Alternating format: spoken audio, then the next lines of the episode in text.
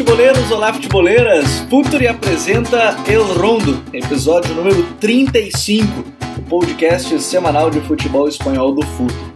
No episódio dessa semana, a gente vai falar sobre o Granada Clube de Futebol, equipe da cidade de Granada, lá na Andalucia, equipe que retornou à primeira divisão espanhola na temporada 19-20 e que naquela mesma ocasião, inclusive, se classificou de maneira inédita à Liga Europa.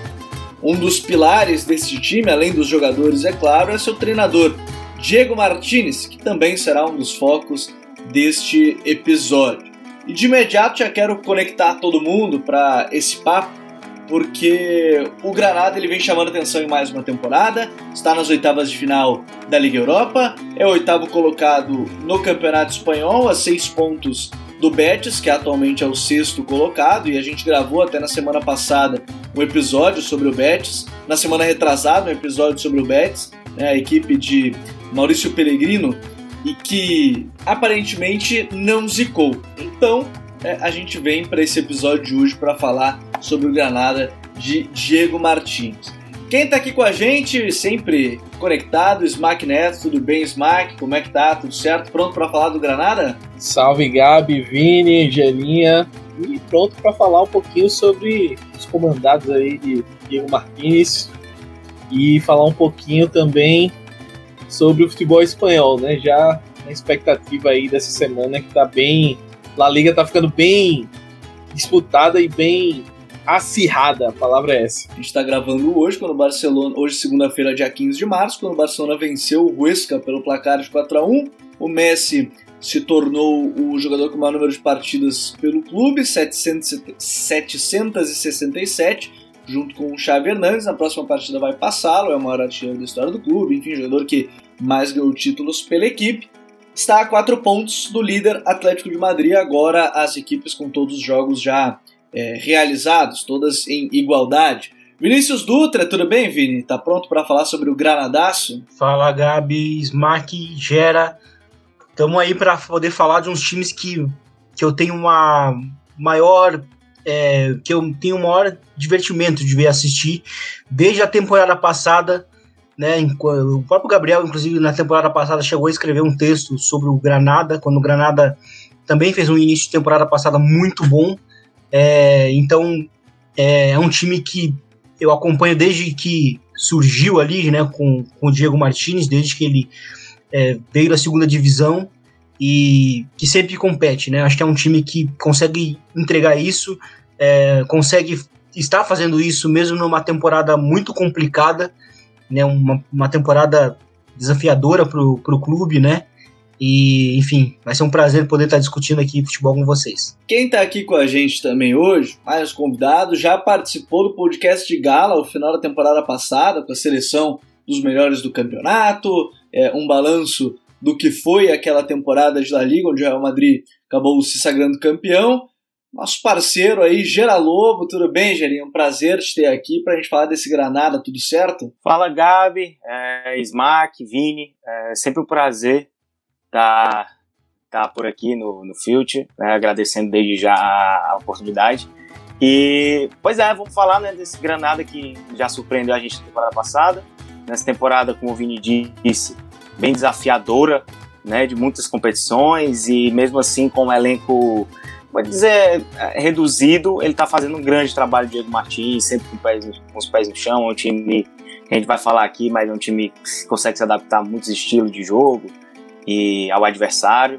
E é muito empolgante ver um clube tão, um clube bem modesto, mas bem modesto mesmo, tendo sucesso não só no futebol espanhol, como no, no cenário das competições internacionais também. Então vai ser muito legal bater esse papo aqui com vocês hoje. Então, senhores, sejam bem-vindos ao El Rondo, episódio número 35 e a equipe do Granada de Diego Martins.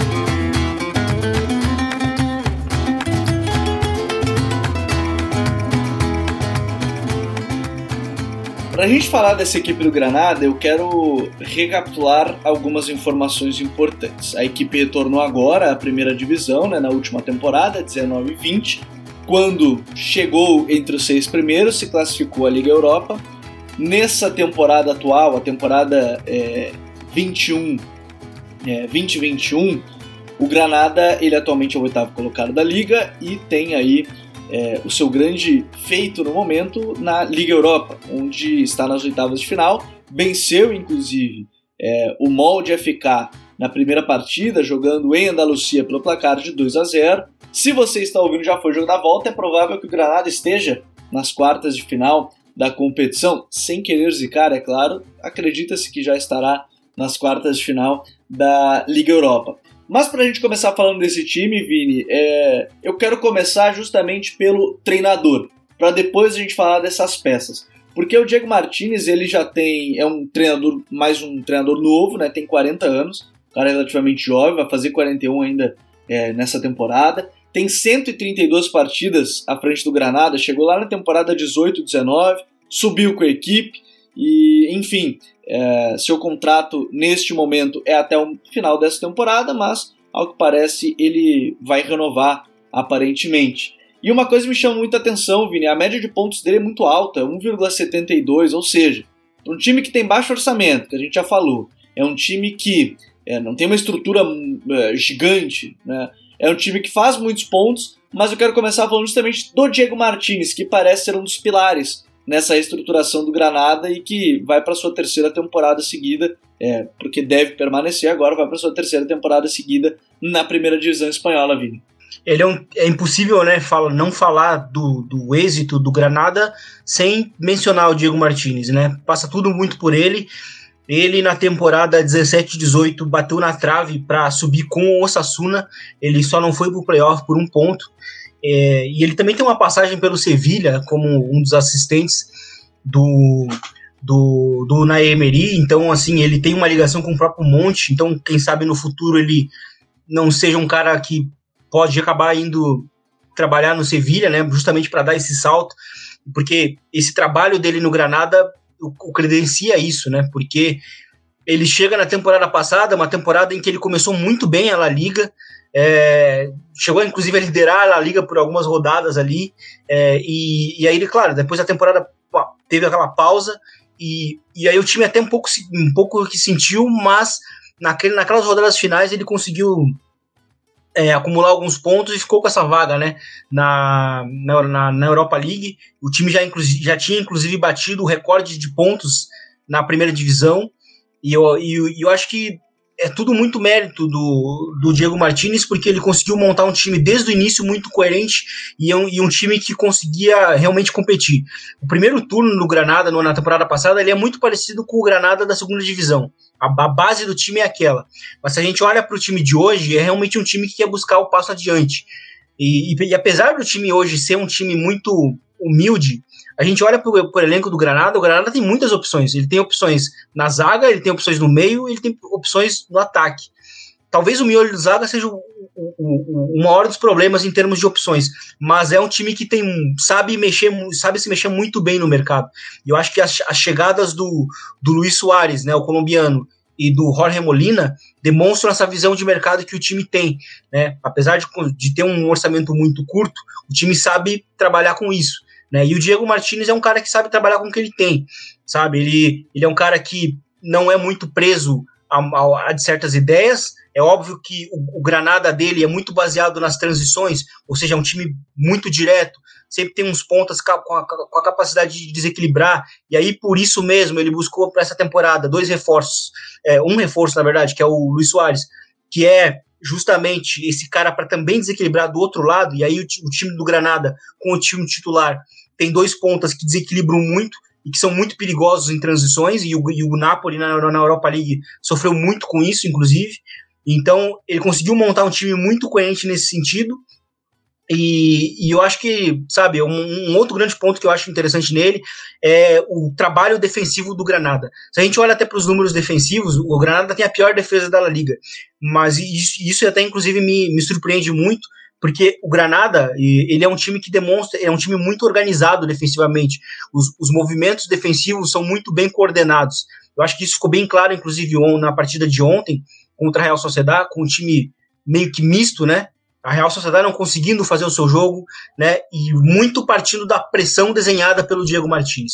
Eu acho que ele é um grandíssimo treinador, jovem, apenas 40 anos, e ele é muito versátil, sabe? Construir um time que é que é muito ameaçador em transição, mas ele também tem um time é, que consegue lidar muito bem com a bola, porque tem meio-campistas ali que também tem um perfil associativo, como o Luiz Milá, como o Yangel Herrera, o Montoro também, enfim, isso mesclando com jogadores defensivos, né? Gonalons, é, o, o Bryce Tequi, enfim, é, é, um time muito coerente que o, que o Diego Martinez tem conseguido comandar. Gera, tem uma coisa que me chama a atenção e, e acho que a gente pode partir para esse ponto também, e que o Vini falou de ter algumas opções, poder mudar esquema, modelo, né, com jogadores de diferentes características, é que, de novo, a gente está falando de um time que não tem um orçamento muito grande, é, é um time que, mesmo assim, ele tem se dividido ao longo do ano é, com Europa League e, e Liga Espanhola, e mesmo assim o Diego Martins consegue fazer o time render de uma certa forma nas duas competições, né, Gira? Totalmente. É, eu acho que um dos grandes méritos também do, do Diego Martins é saber é, trabalhar a minutagem do time. É, ele não tem medo de, de variar também. É, tanto que na temporada passada, na, desde que ele chegou, o esquema base dele era o 4-4-2, né, com dois homens de referência. E nessa, nessa temporada, especificamente, com o, o, o Soares ficou um tempo fora, antes de chegar também, o Molina também demorou um pouco para entrar, o, ele teve que mudar o esquema um 4-3-3, né, com dois pontos, que tese é o Kennedy e o, e o Mastis, às vezes é o Puertas também, mas ele sabe trabalhar muito bem essa minutagem, distribuindo os minutos na La Liga, na Copa do Rei, que quase chegou na semifinal, é, e também na, na, na Europa League. É, então, assim, ele consegue manter um sistema, ele consegue manter a essência do time, de, como o Vini disse, né, de transição, de velocidade, é, utilizando muito bem os laterais também, fazendo aquela dobradinha com os alas, é, é mas sempre variando, né, se adapta muito fácil. É, o, o, a, a, forma como ele utiliza, por exemplo, os, os volantes, né, os meias centrais, enfim, ele tem todos os tipos de jogadores ali para aquele meio de campo. Ele tem o Montoro, que é um cara de passe, que é um cara que gosta de organizar. Ele tem o, o Luiz Mila também, faz essa função. Tem o Ian Herrera, que pisa muito na área, finaliza. É, tem o Etec, que é um cara mais de marcação. Então, assim, ele sabe usar as peças, não é só contratar por contratar. Ele sabe usar as peças, ele sabe como utilizar todas as peças que ele tem, é, usa todos os centroavantes que tem à disposição e ele tem conseguido manter uma regularidade, isso que é impressionante, porque é um elenco limitado. A gente sabe que o, o Granada não tem né, dinheiro para gastar com muitos jogadores e, e contratações bombásticas, mas ele manteve a base, ele sabe usar esses jogadores, ele sabe também transformar jogadores que, assim, o Kennedy, por exemplo, era um cara que na temporada passada não foi tão importante. Nessa, ele já está é, é, essencial. Então, eu vejo um, um, trabalho muito sólido do Diego Martins utilizando praticamente toda a plantilha dele. E isso é muito interessante, né, Smack? Ele usa todo esse, essa, esse, esse elenco, e aí acho que a gente pode começar falando justamente sobre essa defesa é um time que prioritariamente se defende muito bem, né? O Vini falava essa questão. E também, precisa, ao mesmo tempo que se defende muito bem, precisa de zagueiros que têm essa qualidade, pelo menos, para fazer esses lançamentos em transição. Então, talvez isso já comece a ser o ponto-chave para a gente iniciar nesse momento defensivo do Granada, Smack. Perfeito, Gabi. É, o Granada é um time que, como vocês estavam destacando aí, Gera, Vini, é um time que o Diego Martins ele consegue trabalhar muito bem nesse ambiente adaptável, né?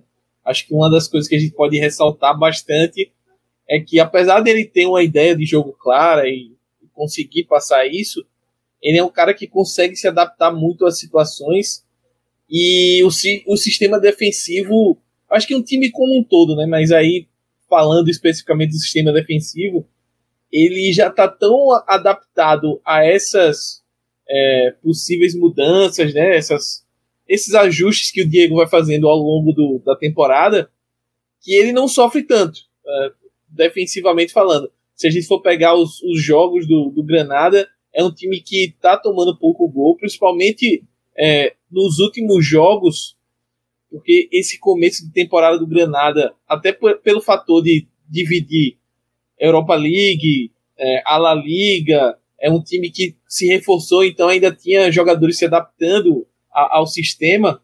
o começo da temporada foi um pouco atribulado, o Granada chegou a ficar ali na zona do rebaixamento, brigando ali embaixo, mas depois o, o, ajustou o curso. Mas é um time que, se a gente pega os últimos jogos, tomou poucos gols, é, transmitiu segurança. A gente pega um confronto que o, que o Granada teve com o Napoli. É, foi um time que se sustentou muito bem defensivamente, assim. Uh, me surpreendeu até. Eu achei que esse fator experiência poderia pesar. E, como você falou, é, é um time que consegue utilizar isso é, para abrir espaço é, para essas transições rápidas. Então, é, fazer com que a defesa saia rápido e consiga bons passos, bons lançamentos. É, quando o, o, o, adversário avança e tenta pressionar a saída de bola, é, os defensores conseguem bastante é, esses passes longos que acabam fazendo com que é, seja potencializado caras como o Matiz, é, o próprio Milá, enfim. É, é, é, um sistema bem interessante do, do Diego Martinez e que vem dando certo, mesmo que uh, uh, os times comecem a entender um pouco mais como o Granada joga, mas pelo fato de ele ser um cara que consegue se adaptar muito, ele consegue ir driblando essas adversidades e manter o time competitivo, como a gente viu no exemplo que o Gabi deu é, do último jogo contra a Real Sociedade, mesmo jogando com um time alternativo, digamos assim. Pois é, Vini, e, e aí dentro dessa ideia, a gente passa para o meio campo e vê talvez uma joia, e aí acaba não sendo do clube, né, que é o Yangel Herrera. É, a gente falou sobre ele quando a gente gravou sobre 10 joias né, de, de, de La Liga para essa temporada, para você observar. Ele era o mais velho, acho que dos citados, todos tinham entre 19 e 18 anos. É, ele já era um pouquinho mais experiente. Mas essa temporada também foi de afirmação dele, né? Sim, com certeza. É, porque o Yangel Herrera é um jogador que ele, ele, ele tem essa versatilidade no sentido de que ele pode jogar fazendo um papel muito similar ao que faz o, o Luiz Mila, né? Que é esse cara que vai trabalhar um pouco mais na, na saída de bola. E, e ele também é um cara que pode jogar como um média punta, né? Pode jogar um pouco mais próximo do atacante. Como, como inclusive fez é, num dos jogos recentes, né? Contra a própria Real Sociedade, né? Então, é, começou o Kina, né, como o cara mais próximo do, do atacante, depois o, o Herrera foi o jogador que terminou mais próximo do, do, do centroavante.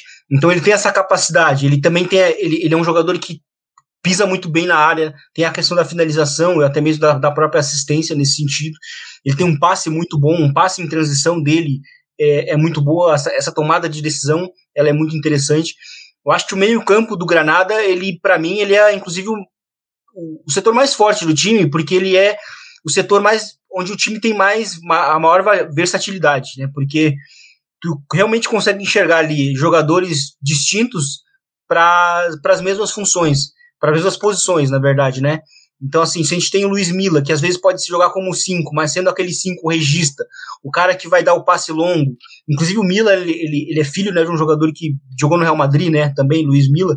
E, e tem essa curiosidade, né? E, é, e só, só foi jogar agora na primeira divisão com 25, 26 anos. É, e, e, ele tem essa capacidade também de, de, de, dar o passe, né? E aí, se a gente olha para o Gonalons, que já é um pouco mais experiente, mas é um, um jogador mais defensivo, o Bryce Tequi também, ele é um cara mais próximo do que é o Gonalons, né, mas que atua melhor também numa faixa tendo um, um doble pivote, né, ou seja, jogando com outro meio campista do lado, e aí o Ian Guerreiro, ele é esse cara que pode jogar como esse interior, mas também pode jogar um pouco à frente, né, para fazer essa conexão. E ele, muito, ele também é muito importante nesse sentido, em termos de, de do que, que ele pode oferecer nas transições através do passe. É um jogador muito interessante nesse sentido. Agora, o, o ainda nesse. A gente está falando do Angel Herrera. É, esse time ainda tem, imagino assim, a gente vai olhando alguns nomes, jogadores que têm muita capacidade, assim, jovens que têm assim sua, suas qualidades, né? Talvez o, o Neruen Pérez, é, talvez aí o próprio o Max, o Ian Herrera que a gente já citou. Como é que você vê também essa mescla que tem sido feita na equipe? Porque há jovens, mas tem os caras mais experientes também nesse time, né? Totalmente, totalmente. É, se a gente for é, pegar alguns jogadores né, desse, desse elenco aqui do, do Granada. Tem outros, tem outros jogadores assim, como o Domingos Quina, que chegou na, na janela de, de janeiro, empréstimo do Watford, só tem 21 anos, é um cara, é um português que é, sempre foi visto como uma, uma, uma, uma boa joia, né? Mas nunca conseguiu ter uma sequência e já começou bem no, no Granada, fazendo gol em partidas seguidas, né? O próprio Neymar Pérez, como, como foi dito, que depois de passar uma temporada no futebol português, é, chegou, agora já está no, no território pro Atlético, conseguiu observar mais, o Alberto Soro, que é emprestado pelo Real Madrid. Então, assim, é um time que, que consegue ter um equilíbrio muito bom em que?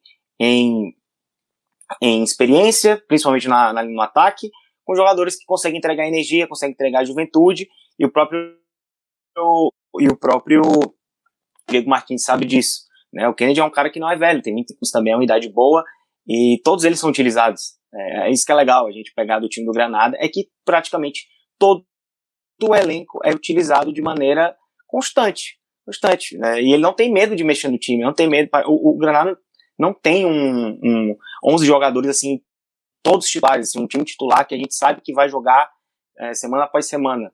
Né? Tem, tem essa mescla e ela vai funcionando. E isso é bom para também é, elevar a moral de todo mundo, porque todo mundo conhece o sistema, é, todo mundo sabe como se movimentar, como se comportar dentro de campo, e isso é muito importante num time com um elenco limitado, né? ter todos esses jogadores em sintonia.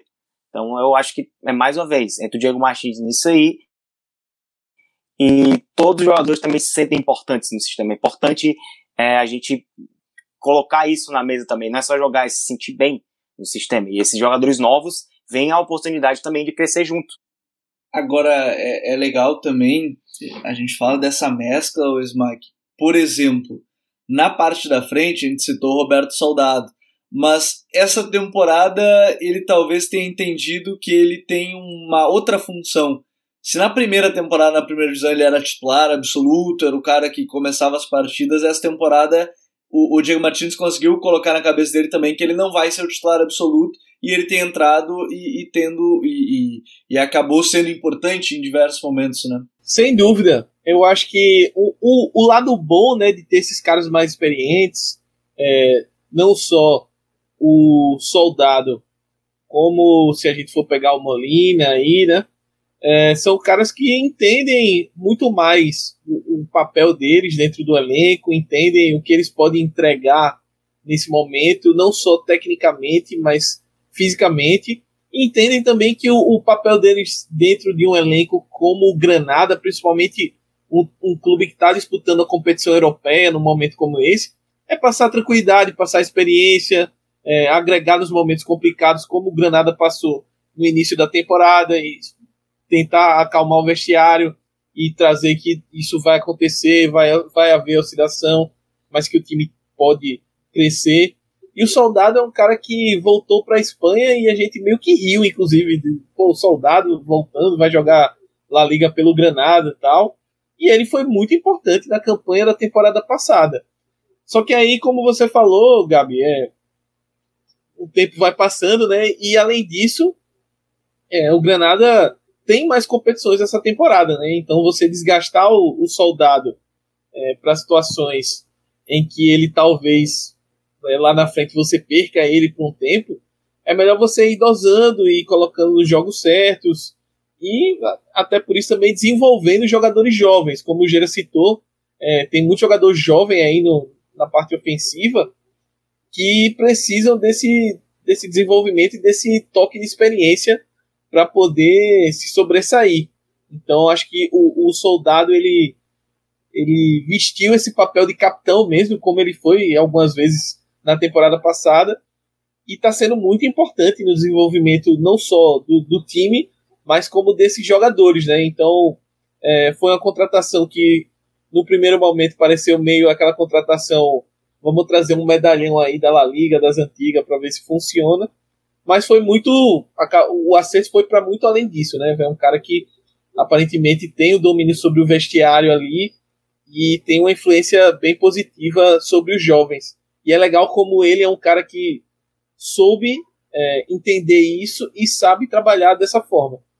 Tem jogador que chega nessa fase mais experiente, digamos assim, reta final, e não entende esse papel e não consegue desenvolver isso. Pois é, e, e, eu acho que isso tem sido muito interessante nesse trabalho do, do Granada. Mas para a gente fechar essa pauta, pelo menos, é, Vini, como é que você imagina assim esse curto, médio, longo prazo aí do Granada nas próximas semanas, talvez os próximos meses até o final da temporada. Dá para sonhar com mais uma classificação, por exemplo, para a Europa pelo, pelo Campeonato Espanhol? Olha, eu acho que dá, é, é possível, mas vai depender muito do, do, do, quão longe o próprio Granada vai conseguir ir na própria Europa League, né?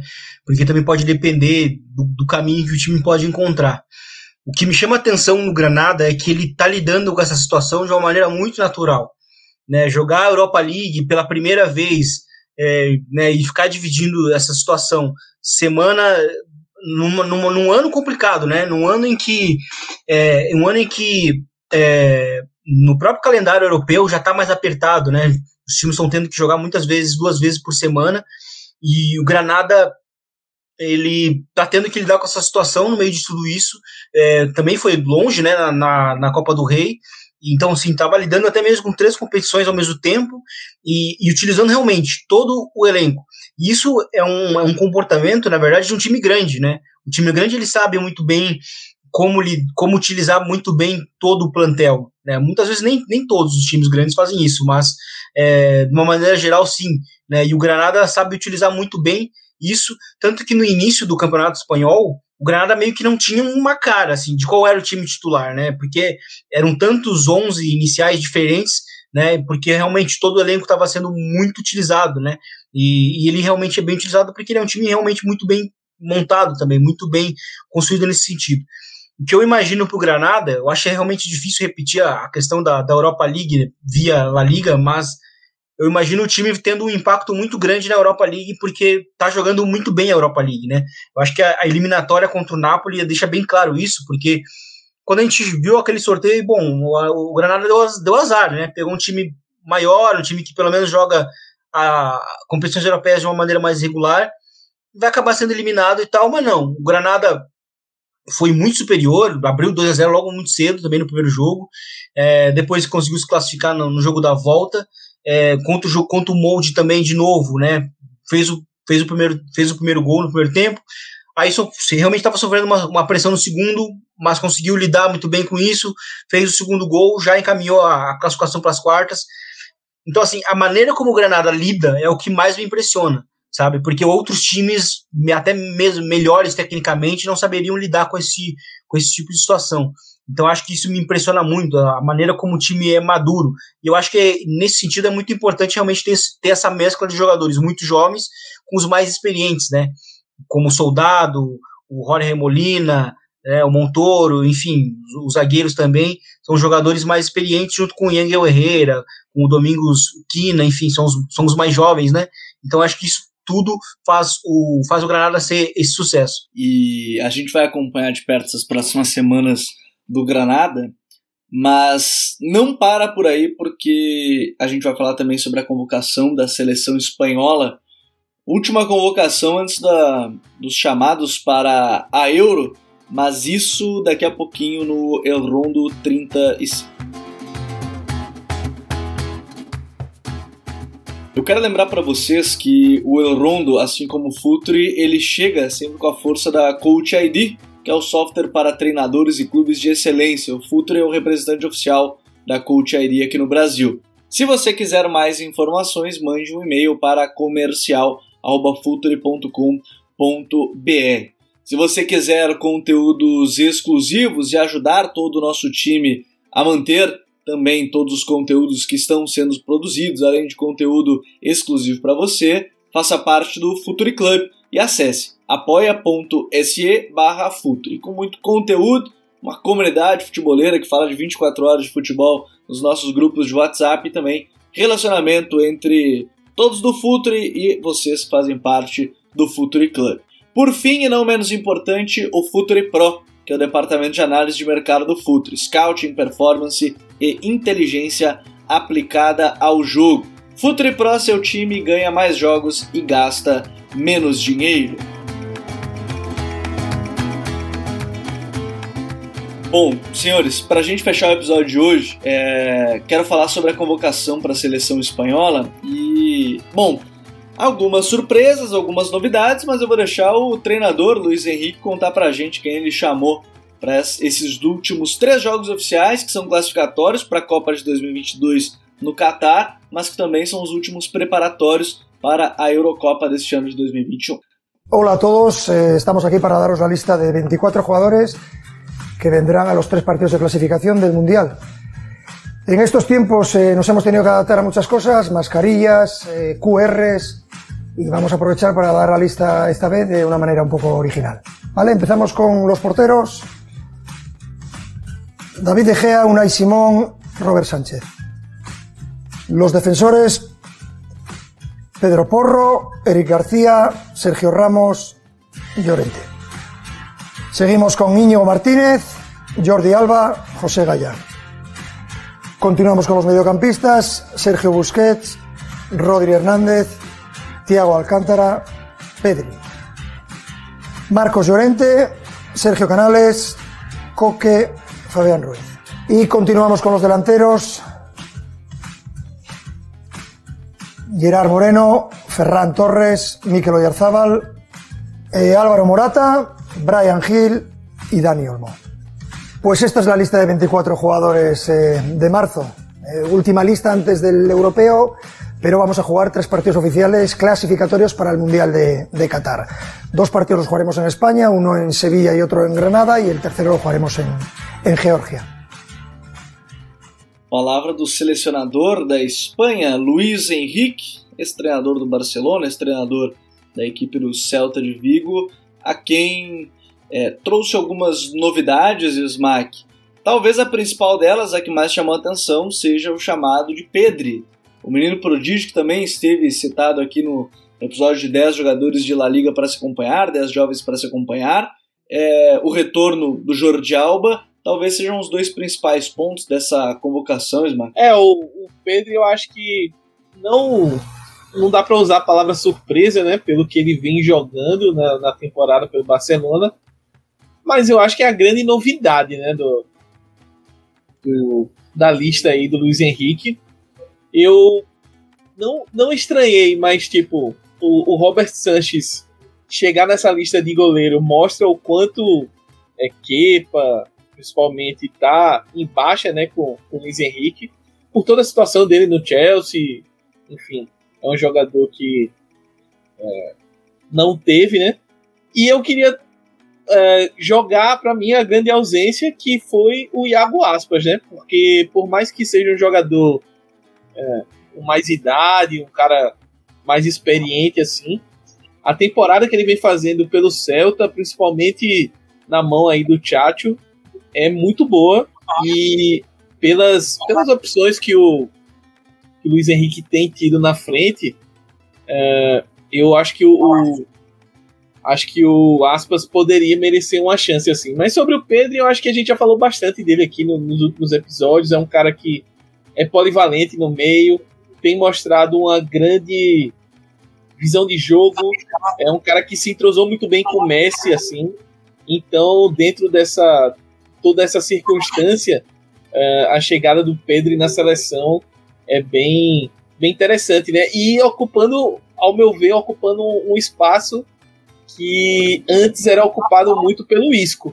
Então, a ver aí a, a, os, próximos, os próximos meses desses jogadores, se, se o Real Madrid está com os jogadores espanhóis em baixa, né? Acho que só o Sérgio Ramos foi convocado. É, o Barcelona vem ascendendo aí, escalando posições na lista do Luiz Henrique. Você sabe que a gente conversava isso, né, Vini, é, em alguns episódios. Eu até falei que achava que o Pedro ia ser convocado para Euro. Eu acho que isso vai acontecer. É, a gente falava que ele jogava em várias posições e jogava bem. E aí eu fui lembrar, ele jogou no meio-campo, não faltou nenhuma posição, jogou com umas duas posições de interior, jogou no jogo contra o Granada, acho que inclusive na necessidade jogou como o, o primeiro homem, jogou aberto pelo lado esquerdo, jogou aberto pelo lado direito, e, e, o rendimento ele sempre se manteve, assim, então por isso que eu coloco como uma grande surpresa até. Mas uma negativa é o Diego Lorente. Ele sumiu lá no Leeds e é convocado mais uma vez até, né? Exatamente, né? É um, é um, é um, é um é, é, chega até um pouco a ser estranho, porque o Pedro, ele para mim, ele é meio que um, um símbolo do que do que pelo menos o, o Luiz Henrique tenta fazer na, através das suas convocações, que ele sempre fala é que ele vai convocar quem tá bem, quem tá bem, né? Quem tá melhor. Mas realmente tem alguns pontos ali que, né, como o caso do, do, do Lorente, que, que realmente é, causa esse estranhamento.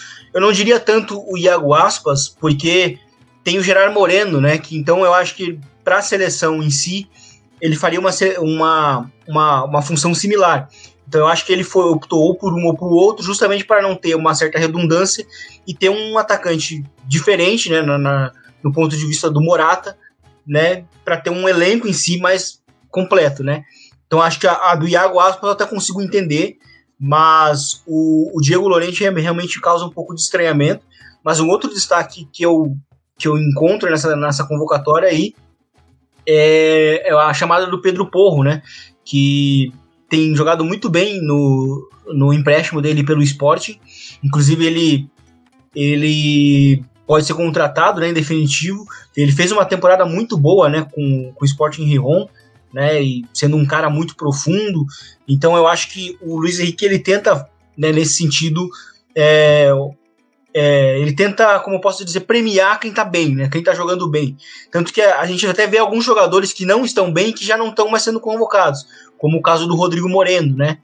Então, assim, é, é, isso realmente chama estranho. Mas o Pedro é um jogador que fico muito feliz em ver na seleção e fico muito fe feliz em ver que ele realmente está sendo premiado pela grandíssima temporada que ele, que ele vem fazendo.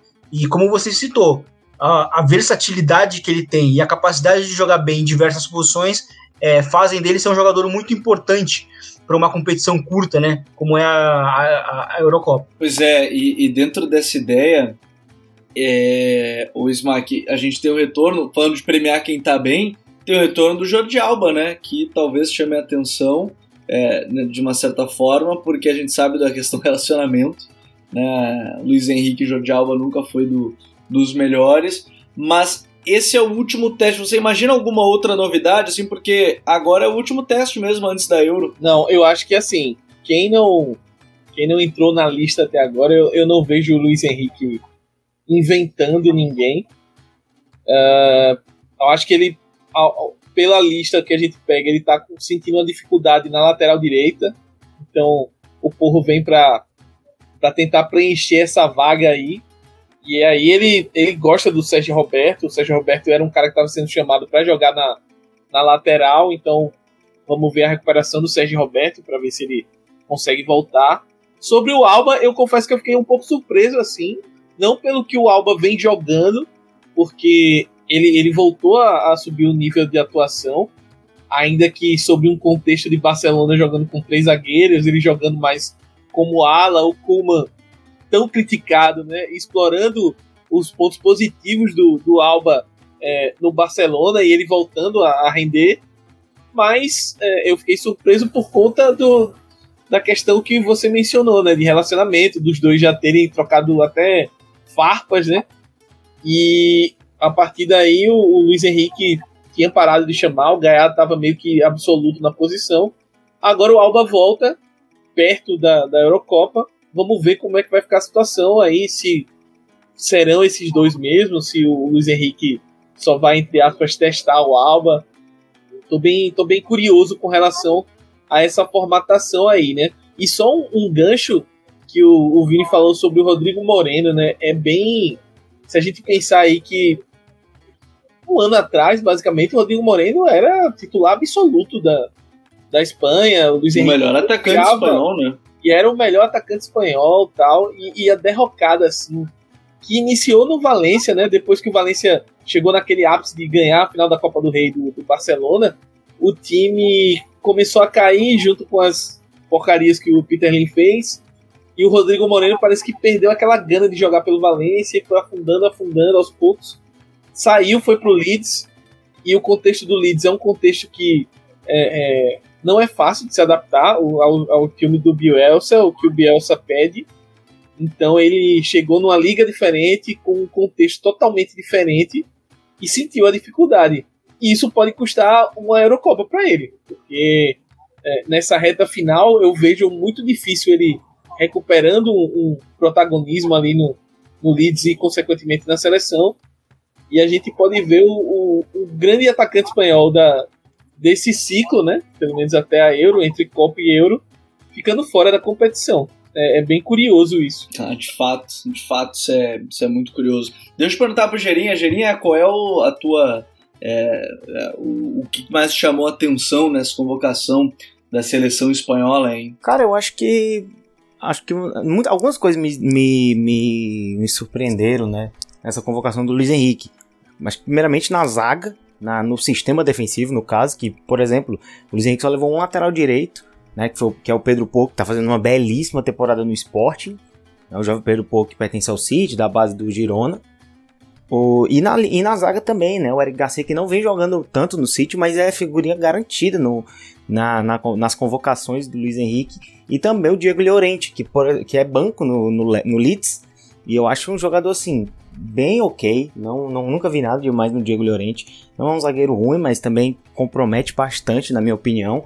E ele deixou de fora, por exemplo, o Paulo Torres, né, que era o cara que vinha fazendo a dupla de zaga com o Sérgio Ramos. E agora o Sérgio Ramos, pelo menos, tem agora o Inigo Martins, que é um zagueiraço para mim. Um dos zagueiros mais regulares do futebol espanhol nos últimos 5, 6 anos. Então fiquei muito feliz com a convocação dele. Além disso, também tem o Brian Gil, né? Que foi uma surpresa gigantesca. O jovem Brian Gil que pertence ao Sevilha e tá no, tá no EIBA.